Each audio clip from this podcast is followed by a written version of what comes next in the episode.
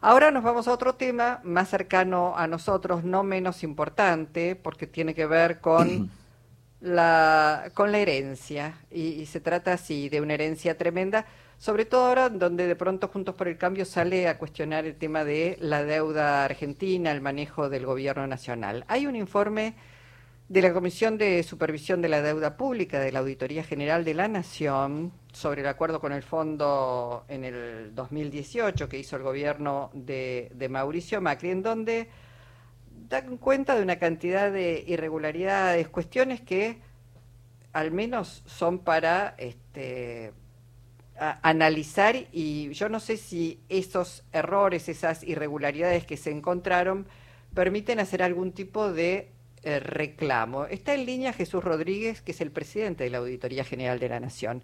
Jesús, ¿cómo va tanto tiempo? Te saludamos con Jorge Alperín.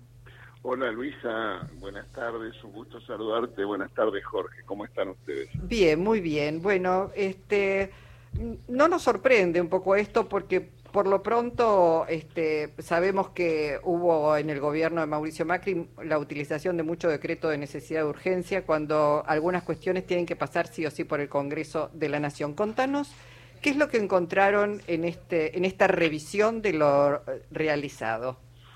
Bueno, el motivo en discusión, el tema en discusión era eh, lo que se llama la cuenta de inversión del año 2018 que la cuenta de inversiones en realidad el último paso de todo el proceso presupuestario, que primero tiene la elaboración por parte del Poder Ejecutivo, luego el tratamiento en el Congreso, en tercer lugar la ejecución del presupuesto tratado por el Congreso y finalmente la Auditoría General de la Nación, como manda la Constitución, tiene que hacer el análisis de los estados contables y la ejecución presupuestaria para que el Congreso finalmente haga su evaluación.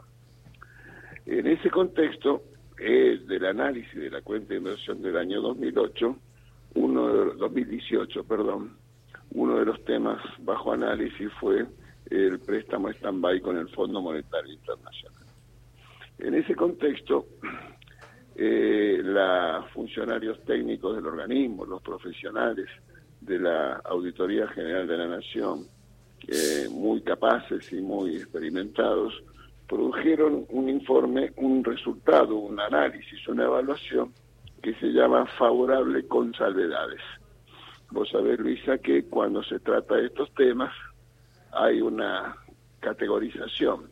Los informes pueden ser favorables, favorables con salvedades, abstención de opinión o rechazo. Esas son las cuatro categorías que pueden ser consideradas. Eh, la línea técnica, como os digo, había determinado un favorable con salvedades. Esto es, razonablemente expresaba la ejecución presupuestaria, pero había algunas observaciones. Bueno, vos sabés también que en la Auditoría General de la Nación hay una mayoría eh, resultado de las elecciones del año 2019, por la cual la mayoría de la composición del Colegio de Auditores responde, está alineada con el oficialismo que gobierna el país. Entonces ese informe que la línea técnica traía con favorable con salvedades fue modificado con un juicio de rechazo a la cuenta de inversión. Entonces, ¿cuáles son los argumentos que se hicieron? El más importante era que el tratamiento que tuvo por parte del Ejecutivo del préstamo stand-by con el Fondo Monetario Internacional no había tenido tratamiento legislativo. Entonces eso constituía una irregularidad. ¿Es irregularidad o es delito en última instancia? Porque eso debería, está estipulado en la ley, ¿o no? Bueno, decididamente ni es una irregularidad ni es un delito porque la ley 24.156 establece que la ley que regula la administración financiera de la nación argentina, que tiene en cuenta la que creó la Sindicatura General de la Nación y la Auditoría General de la Nación, establece en tu artículo 60 que cuando los préstamos son tomados con organismos internacionales de los cuales la Argentina forme parte, no es necesario el paso legislativo. Esto está dicho así, con ese contenido preciso y taxativo. Hay dos argumentos adicionales para insistir con que ni es una irregularidad ni es un delito, que es que, por ejemplo, desde el año 1992, que fue aprobada esta ley de la cual yo estoy citando, la 24.156, el Congreso, la Nación Argentina tomó cinco préstamos con el Fondo Monetario Internacional y ninguno tuvo tratamiento parlamentario.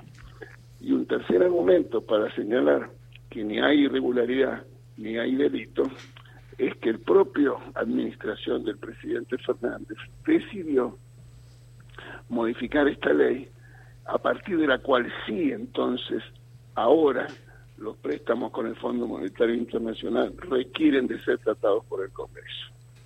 Es el reconocimiento entonces de que antes no era necesario y por eso este préstamo que fue tomado por el gobierno del presidente Fernández en el año 2021 tuvo tratamiento parlamentario que contó con la aprobación y el acompañamiento de la oposición y que hubo eh, muchos legisladores nacionales del oficialismo que votaron en contra. Eh, Rodríguez, eh, uno piensa en el ciudadano común que no conoce toda una requisitoria jurídica, pero que frente al hecho de que ya en 2018 todos los acreedores privados se negaron a seguirle prestando al gobierno de Macri que había tomado deuda a una velocidad pasmosa por un monto impresionante, y, al, poco tiempo el FMI aparece otorgándole un préstamo histórico por su volumen a un país que el conjunto de los acreedores privados este, no consideraba solvente para seguir recibiendo préstamos. Esa irregularidad yo creo que la capta hasta el, el, ciudadano común que no entiende de requisitorias jurídicas como las tiene que analizar la auditoría, ¿no? Bueno, precisamente como la auditoría tiene que hacer análisis serios y fundamentados, es que yo me tomé el trabajo de explicar las razones por las cuales ni había sido una irregularidad ni había sido un delito. Ahora, si vamos al tema de, sin duda, el problema serio que la Argentina tiene en temas de endeudamiento, podemos tener algunos puntos de vista, digamos. La razón elemental de la existencia del endeudamiento tiene que ver con la existencia de los déficits fiscales porque los déficits de alguna manera tienen que ser financiados. Uno puede ser financiado el déficit fiscal, por ejemplo, con mayores impuestos o con menores gastos, y si por alguna razón eso no puede hacer o no se juzgue inconveniente, una manera alternativa es eh, tomando eh, créditos, créditos, pueden ser en moneda doméstica o moneda internacional. Si es en moneda doméstica, el problema es que desplaza a otros demandantes de créditos, empresas y familias. Y si es en manera internacional, puede traer consecuencias sobre el, valor real del tipo de cambio. Ahora, todo, Lucía, todo lucía, perdón, Rodríguez, como irracional, los vencimientos este, muy cercanos, los montos imposibles de concebir y además el hecho muy evidente de que el gobierno de Donald Trump decidió que, que no quería un triunfo peronista en 2019. Todo aparece, apareció de una manera muy visible, muy poco disimulable, ¿no? Y este, entonces, ¿usted qué juicio haría sobre eh, los siguientes datos, que la próxima administración, la siguiente del presidente Fernández, tomó un crédito con el Fondo Monetario Internacional por una cifra mayor con otro presidente en los Estados Unidos. ¿A usted le llamaría la atención? No, tenía que tenía que hacerse cargo de la deuda. Una deuda que no recibió Macri cuando cuando asumió, eh, recibió un país desendeudado de una manera increíble y lo transforma en un país con un 82% del, de, de endeudamiento sobre el PBI. Este, digo, cuando, además tampoco sabemos bien el uso que se dio a ese préstamo impresionante, ¿no? Me parece que por donde lo mire es muy difícil de defender. Yo no estoy defendiendo, solo estoy tratando de dar argumentos para nuestra conversación. Mire, Eh, usted hace referencia al tema de la deuda. Eh, ¿Sabe cuánto incrementó la deuda en la gestión de la doctora Fernández de Kirchner? ¿Cuánto se incrementó la deuda de la Nación Argentina? 63.800 millones de dólares. La deuda se incrementó, en el caso del presidente Macri, un poco más, 72.600 millones de dólares, el equivalente en el periodo de la gestión de la doctora Kirchner y del ingeniero Macri aumentó la deuda. ¿En qué volumen? En esto que le estoy señalando. Jesús, espera, espera, espera, déjame, déjame. Perdón, sí, bueno, completa. Es importante lo que voy a decir ahora. Pues en todo caso, si hace falta una aclaración, escucho. Eh, no, no, porque digo, eh, está bien, vos decís se incrementó la, la deuda. Ahora, cuando Cristina Fernández de Kirchner deja el gobierno, la deuda en el Producto Bruto Interno era el 52,6%. En el caso de Macri, en cuatro años lo llevó a 88,8%, casi 89% del casi el Producto Bruto entero del país. Ahora, con todas las dificultades, con ese enorme endeudamiento que nos dejaron, con la pandemia, con la guerra, lograron bajar casi 10 puntos. Pero la verdad es que, digo, no ha sido un gobierno virtuoso el de Mauricio Macri, donde se ven cero obras, fuga, una cantidad de fuga de, divisas y un endeudamiento, insisto, que lo estamos pagando todos los argentinos, que no lo no era no era este endeudamiento que nos ata de pies y manos. Reconocido por Duhovne mismo cuando era ministro eh, que era un país muy desendeudado. Porque hay que explicarle a la gente qué implica esto. Uno puede decir más, menos, pero esto implica este endeudamiento que nos dejó Macri, menos obras, menos educación, menos salud, ministerios reducidos, un, nivel de pobreza que no se logra bajar. Digo, eh, si no hablamos de, cifras que nadie entiende. Bueno, yo voy a tratar de hablar de cifras para que la gente entienda y todos comprendamos, eh, sin hablar de virtuosismos o defectos. Entonces vuelvo con mi argumento y en la gestión de la presidenta Kirchner la deuda aumentó en 63.800 millones de dólares. Por supuesto son todos datos oficiales del Ministerio de Economía, no estoy haciendo eh, ningún tipo de invento particular. Durante la gestión del ingeniero Macri también aumentó la deuda, 72.600 millones de dólares. Pero lo que se conoce poco es que durante la gestión del presidente Fernández, hasta el mes de diciembre del año pasado, hasta hace un mes atrás, la deuda había aumentado 83.400 millones de dólares. Eso quiere decir que esta administración, el presidente Alberto Fernández, es el presidente desde Bernardino Rivadavia para acá que más deuda incrementó en su gestión y en su administración. Pero estás en un contexto, esto lo tenés que analizar en un contexto de guerra, lo tenés que analizar en un contexto de que suben las tasas de interés en el mundo, porque no, pero insisto, expliquémoslo. Pues, entonces, primero reconozcamos los datos. ¿Estamos de acuerdo que incrementó la deuda? Sí, estamos de acuerdo. Si alguien tiene alguna duda, en nuestra mesa que está de conversación o en los oyentes, me invita a que consulten a Gabriel Rubinstein, que es el viceministro de Economía, el economista a cargo del Ministerio de Economía.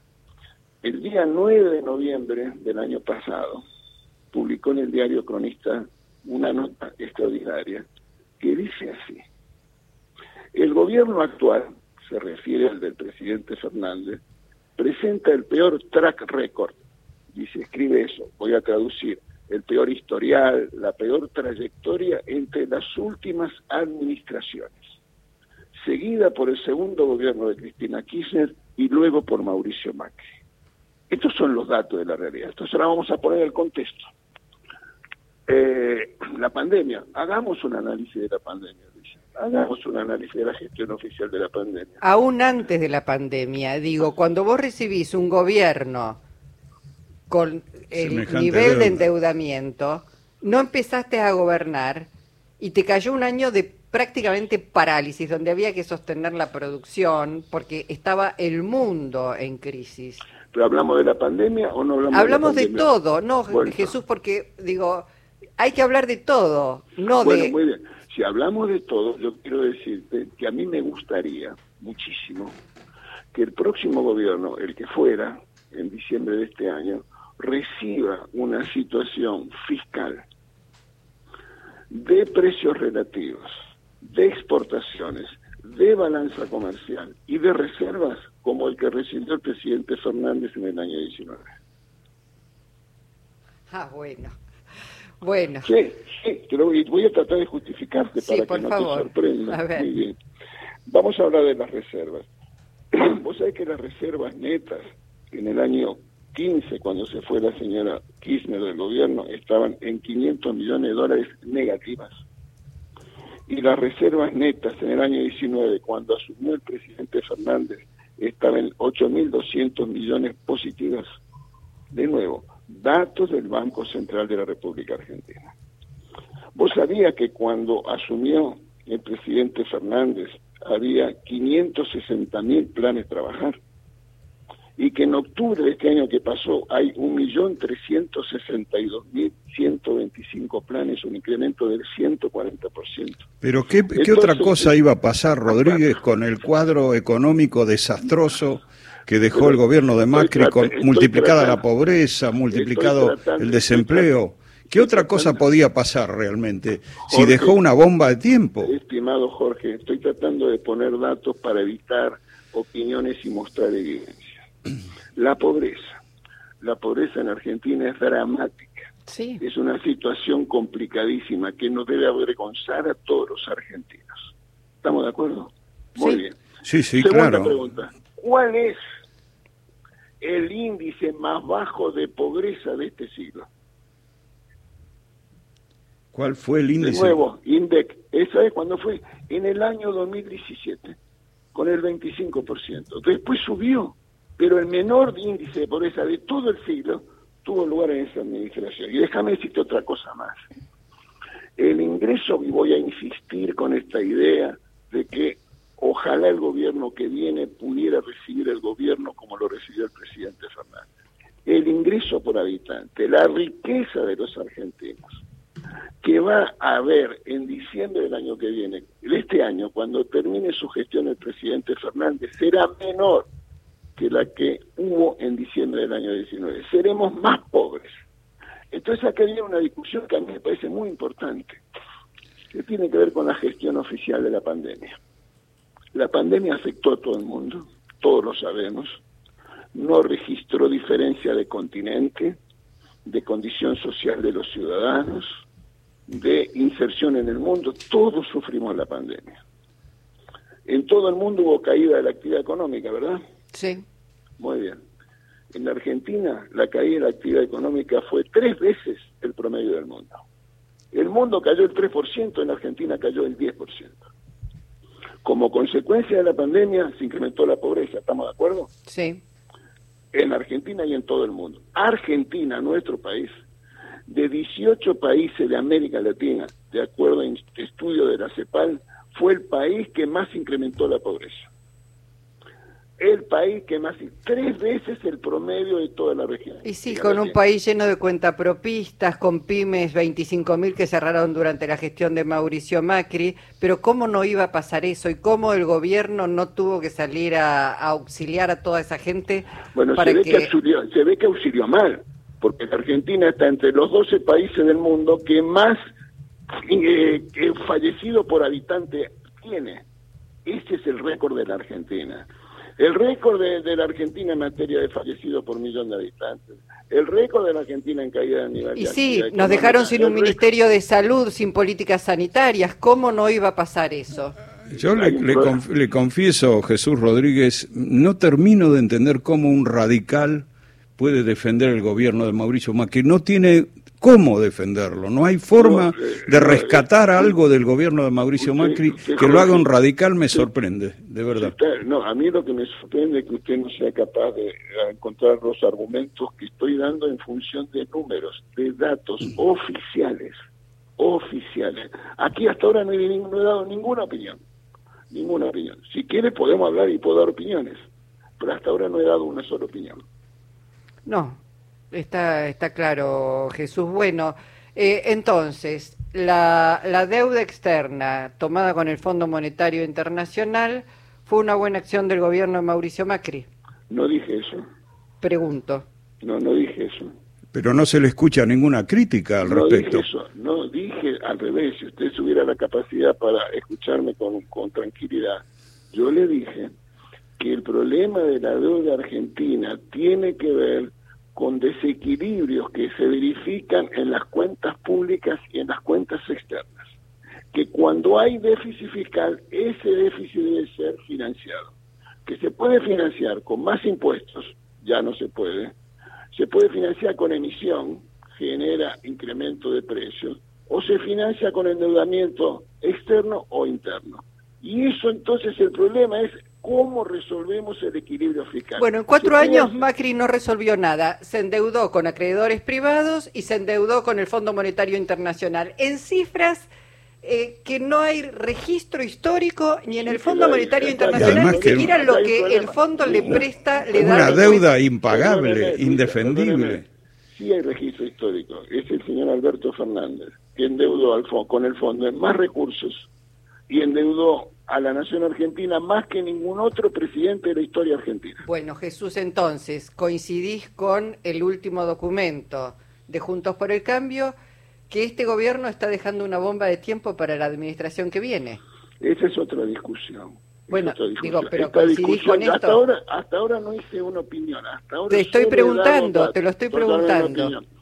Señalo de que hay una situación de desmanejo de las variables económicas que debe ser atendida porque los problemas estructurales de la Argentina no están teniendo un camino de solución con las políticas públicas. Bien. Bueno, eh, dicho está, escuchado está, habrá que ver qué es lo que ocurre. Gracias hoy por tu participación en el Encuentro Nacional. Al contrario, Luisa, un beso y un abrazo, Jorge. Hasta pronto.